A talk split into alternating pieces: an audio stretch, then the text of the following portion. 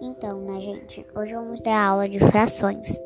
Frações é um número usado para, sabe o quê? Pra.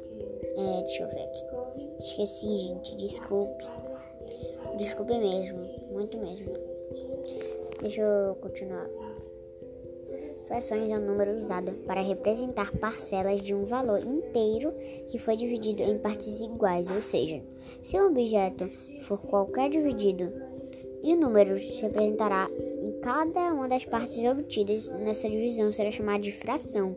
Tipo, eu tenho quatro maçãs, eu como uma, eu ficou quatro maçãs e eu comi uma, então um de quatro, entenderam? Então, vamos voltar à aula.